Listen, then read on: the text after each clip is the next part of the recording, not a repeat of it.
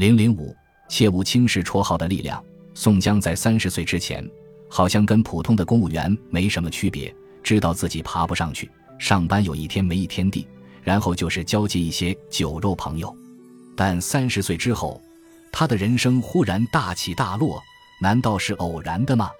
不，早在他当小公务员的时候就已经注定，他日后要翻江倒海。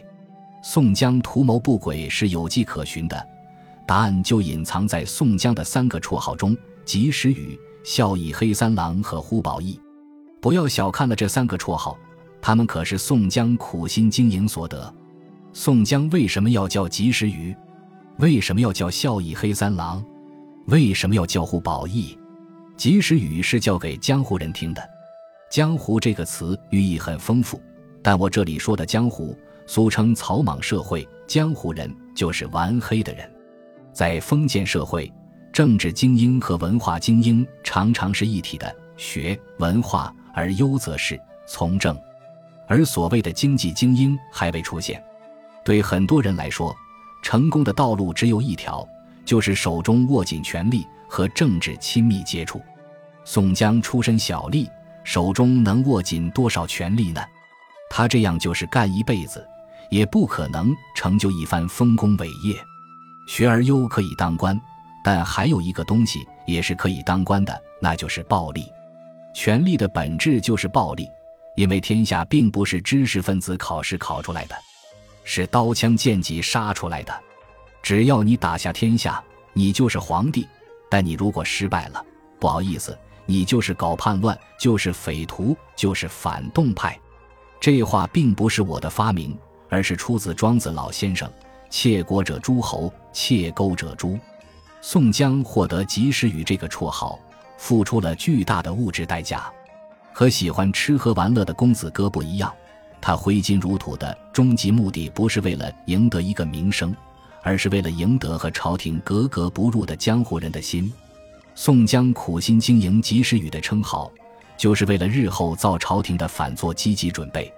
他一个堂堂国家正式公务员，不好好上班，经常跟全国各地的绿林集团密切往来，还不组织打砸抢、占地盘、收保护费等活动，表面上看非常不合情理，但实际上却是处心积虑。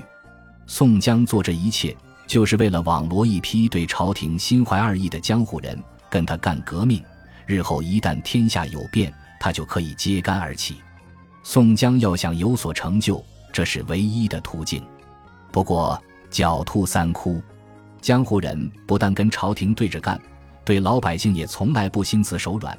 他们的职业特征是打家劫舍，打的是过往客商的家，劫的是普通百姓的舍。也不是不敢打劫朝廷官员，但必须是在实力允许的情况下。他们不傻。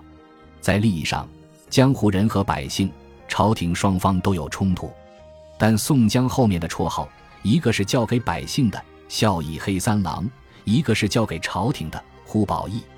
老百姓最看重什么？最看重孝道了，这是他们的伦理法则，是他们判断一个人是好是坏的标尺。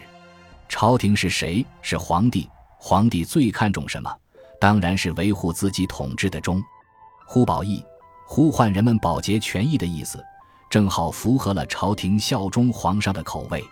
封建社会只有三个阶层：以皇帝为代表的官方利益集团，以流氓为代表的绿林利益集团，以老百姓为代表的民间利益集团。